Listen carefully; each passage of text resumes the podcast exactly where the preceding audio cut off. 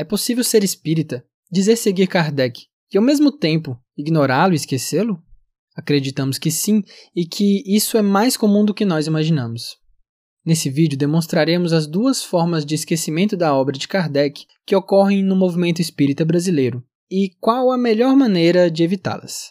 Mas antes, se gostar do conteúdo do canal, se inscreva e ative o sininho embaixo da tela para receber os vídeos logo que saírem. E também para dar aquela força para a gente. Esse esquecimento das obras fundamentais de Kardec tem duas formas: um esquecimento em termos de quantidade e um esquecimento em termos de qualidade. A primeira forma de esquecimento que trataremos é no aspecto da quantidade. Das 22 obras kardecianas e denominadas por ele como fundamentais para o estudo do Espiritismo, apenas cinco são consideradas e convencionadas como obras básicas. O denominado Pentateuco Kardeciano, do movimento espírita brasileiro. Essa convenção não parece ter embasamento em nenhum lugar além do costume institucional. Já o termo obras fundamentais foi usado por Kardec em sua excelente obra Catálogo Racional para se fundar uma biblioteca espírita, de 1869, também pouco conhecida. Nessa lista, contida no catálogo, todas as obras publicadas por Kardec são consideradas fundamentais, além de outras listas valiosas de livros recomendados por ele contra e a favor do Espiritismo. Para quem ficou curioso, há o link na descrição que leva até essa obra. Por isso, perguntamos: o desconhecimento, ao menos em partes, de 17 das 22 obras de seu principal autor não é um indício de que o Espiritismo kardeciano seja até hoje um grande desconhecido até mesmo entre os seus supostos adeptos? Dois exemplos são os doze volumes da Revista Espírita e a obra O que é o Espiritismo, que não são tidas como básicas e por vezes têm o um estudo desestimulado por muitos do próprio movimento espírita.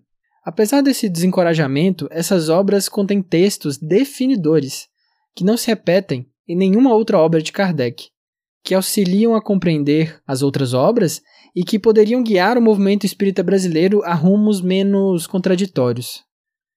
A segunda forma do esquecimento das obras fundamentais é no aspecto da qualidade, ou seja, uma superficialidade.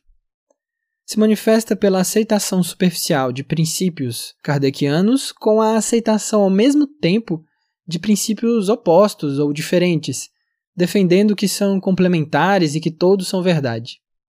Em outras palavras, no Brasil, por vezes, lemos e até louvamos Kardec, para logo depois defendermos práticas com as quais ele não concordava. Há dois exemplos de esquecimento qualitativo que impactaram profundamente o espiritismo brasileiro: as evocações e o hábito de analisar criticamente todas as mensagens mediúnicas. Sobre o hábito perdido hoje em dia de analisar criticamente as mensagens, vale conferir na descrição deste vídeo um outro vídeo que fizemos só sobre esse assunto. Falaremos das evocações a título de exemplo de esquecimento em qualidade, por ser simples de demonstrar.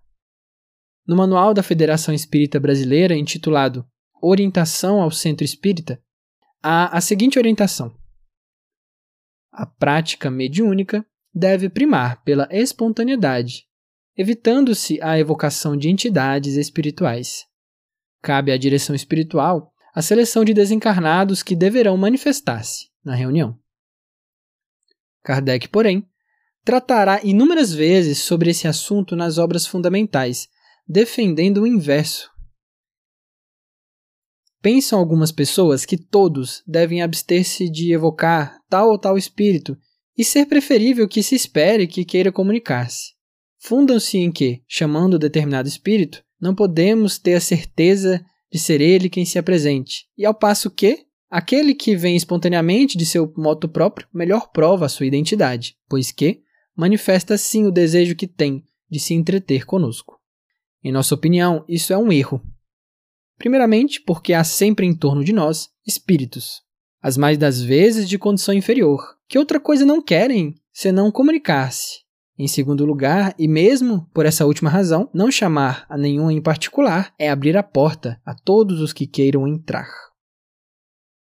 O subtítulo original do livro dos médiuns é Guia dos Médiuns e dos Evocadores, fato que é omitido em algumas capas de edições brasileiras. Kardec acreditava que as evocações eram um modo de aumentar a confiabilidade e a segurança das comunicações. O oposto do que é propagandeado pelo espiritismo institucional brasileiro. Convidamos todos a lerem o capítulo 25 do Livro dos Médiuns referente a evocações e tirarem as suas próprias conclusões. Este canal defende a liberdade de pensar. Então, não é que, sendo espíritas, não possamos discordar de Kardec.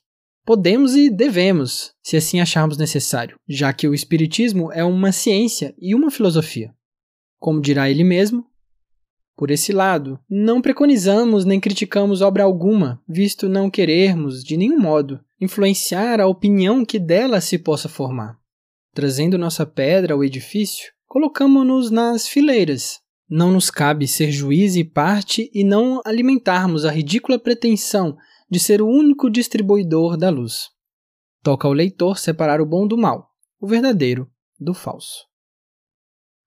E assim, quando discordarmos, como estamos falando de uma doutrina racional, é importante usarmos argumentos mais sólidos do que argumentos de autoridade. Além disso, em nome da honestidade, é importante, ao discordar, deixar claro que o que defendemos é uma outra teoria, que consideramos melhor que a teoria de Kardec, e não a própria teoria de Kardec. Sem isso, como nos entenderemos em temas difíceis? E como divulgaremos, para aqueles que não conhecem o Espiritismo, o que é verdadeiramente a teoria de Kardec? Também não defendemos que só o que está em Kardec é válido. Há obras mediúnicas e não mediúnicas muito ricas. O nosso ponto é apenas realizar um convite a sempre questionarmos a nossa certeza de estarmos sendo fiéis à mensagem que dizemos seguir. Para resumir, a obra de Kardec ainda é pouco conhecida, e quando é conhecida, é pouco seguida. E como superar isso? É o que defendemos neste canal. O primeiro passo é conhecendo as 22 obras fundamentais de Kardec na fonte, não dando valor absoluto a nenhuma interpretação nem mesmo na nossa aqui do canal. As interpretações são apenas guias e não leis. Sem esse esforço de autonomia, poderemos estar perdendo parte do potencial de maturidade espiritual que o Espiritismo pode ter para a nossa vida individual e para a nossa coletividade contemporânea.